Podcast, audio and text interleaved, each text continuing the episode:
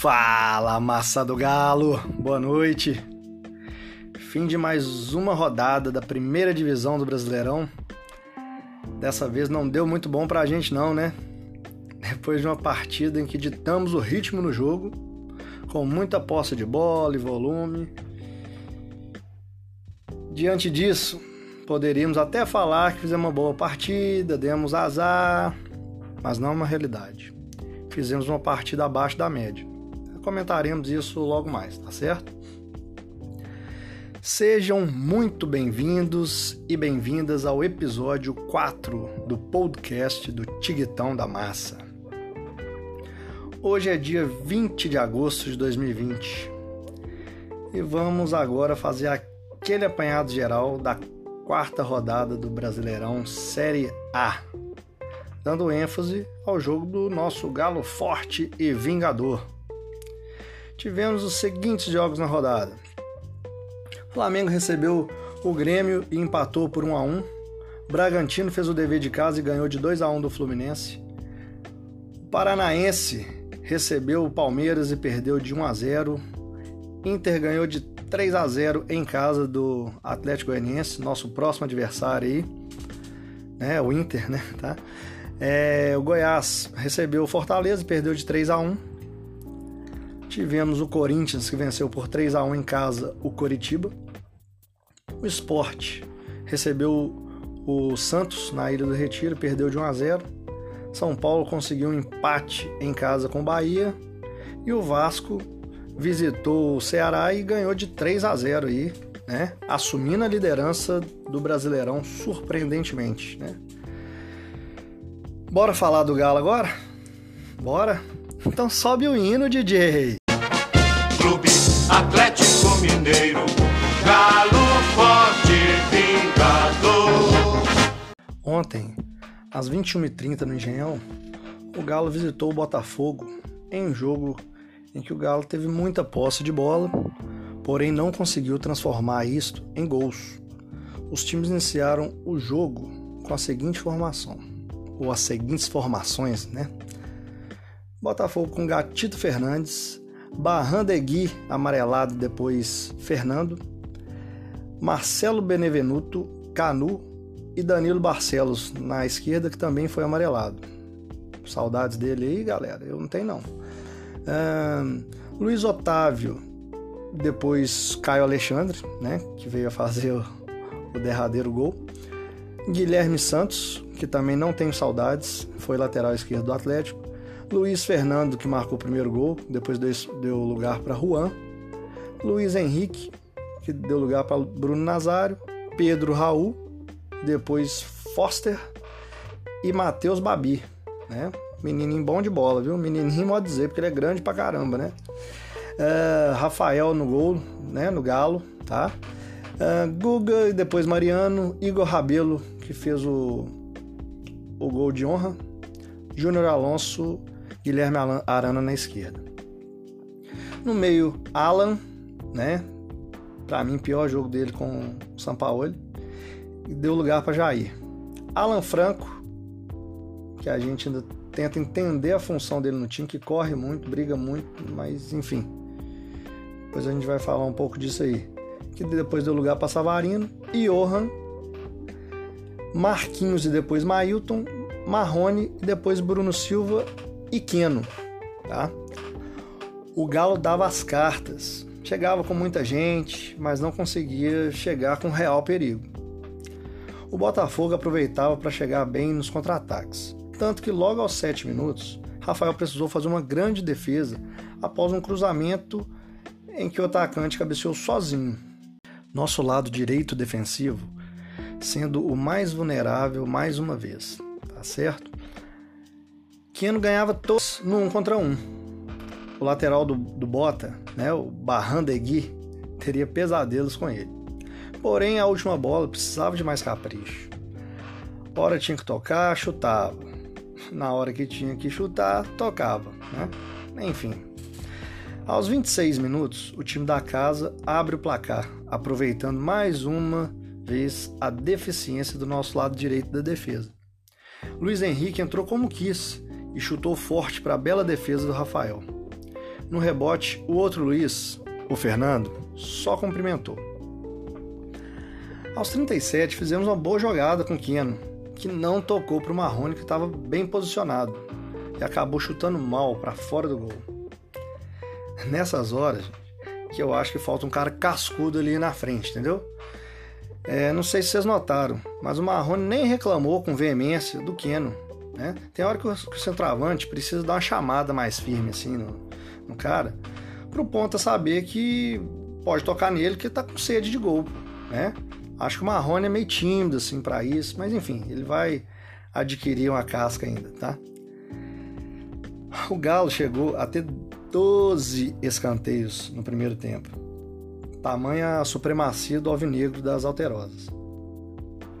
Porém, o time da Estrela Solitária quase converteu o segundo nos acréscimos, num bom contra-ataque. O Galo volta para a segunda etapa sem alterações e logo com um minuto de partida, Johan chuta para cima, quase debaixo da trave. Nosso time continua errando muitos passes no meio de campo. Já disse em episódios anteriores que é suicídio errar passe no meio nesse esquema do São Paulo, tá certo? A gente já comentou sobre isso aqui. O Bruno Silva e o Savarino entraram. E aos 25 minutos, na jogada de Bruno Silva, Savarino acerta um lindo voleio no travessão. Seria um golaço. Não era a noite do galão da massa, viu? E o Botafogo chega a fazer o segundo gol, mas o VAR denunciou que o atacante usou a mão para conduzir a bola. Então seguia 1 a 0. Aos 39 minutos, saíram Guga, Alain e Marquinhos para darem lugar a Mariano, Jair e Mailton. Destes aí, apenas o Jair teve algum destaque, é, corrigindo a falha, no, a falha de passos no meio, no meio de campo. E ainda dando assistência para Igor Rabelo fazer o nosso gol de honra. Tá? Fim de jogo. Galo não tá do outro lado da lagoa, mas caiu.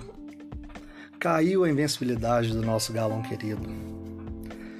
Falar nisso, Chapecoense vai vencendo por 1 a 0 Opa, desculpa, desculpa, gente, falha nossa, Série B, Série B. A Chape tá ganhando, mas nós não vamos falar disso não, tá certo? Vamos seguir aqui, né? É, até aproveitando um gancho aqui, falando nisso. Parece que a turma tá sentindo forte, hein? Parecia que o Galo tinha sido eliminado de alguma competição importante. Estamos no fatídico terceiro lugar no Brasileirão da Série A, não é isso? Para vocês terem ideia, ao chegar nessa estação, o porteiro, ao fazer o protocolo contra o Covid ali, aferir a temperatura, etc., já me perguntou quanto ficou o jogo ontem. E aí já emendou, nem esperou a resposta. Sabia, fogo de palha, vai ganhar nada. Notava-se nitidamente um desespero profundo em sua fala. É um retrato que a turma está sentindo por aí, tá? Enfim, depois dessa partida, algumas coisas ficaram claras, tá? Ficaram claras, tá certo? É, o Jair não pode ser banco, tá? Johan não pode ser titular. Pode até agregar ali quando entra no segundo tempo, mas é limitado, tá? É, para assumir a criação do time, etc. Né? A gente precisa de um cara mais confiável, mais é, como é que eu posso falar? Um cara mais. tem mais equilíbrio, né? Mais regular ali, né? Positivamente, obviamente. Um cara regular que vai sempre mal não é bom também, não, tá bom? É, e mais uma vez é, ficou bem clara a falta que o Natan faz a esse time, né? Impressionante. É um cara que várias vezes foi muito renegado por outros treinadores, é um peça-chave num esquema, né? O Keno, Vamos lá, ele precisa pegar mais ritmo de jogo, tá? Na minha opinião.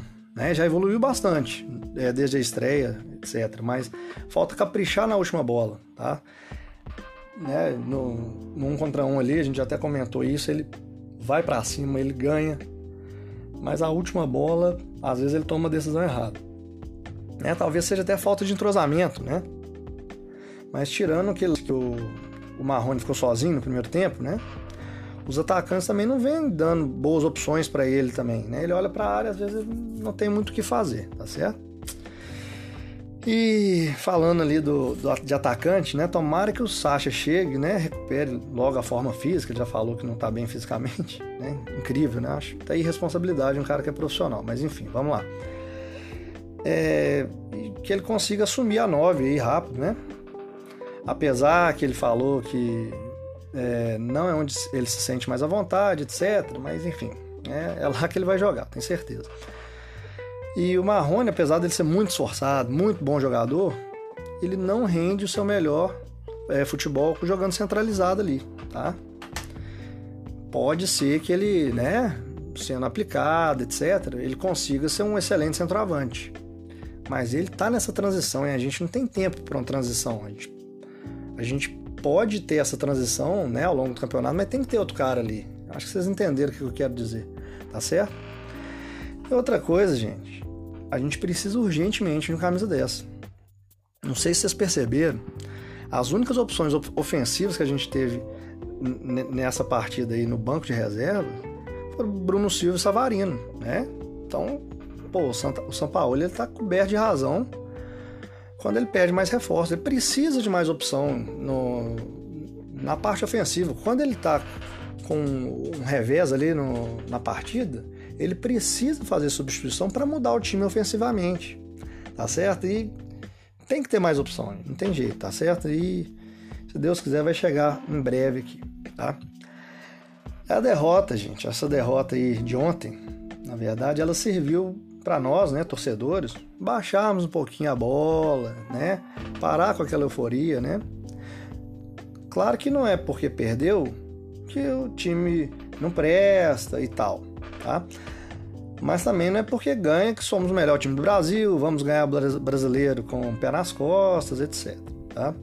Se analisarmos as partidas anteriores, nenhum Galo ganhou fácil.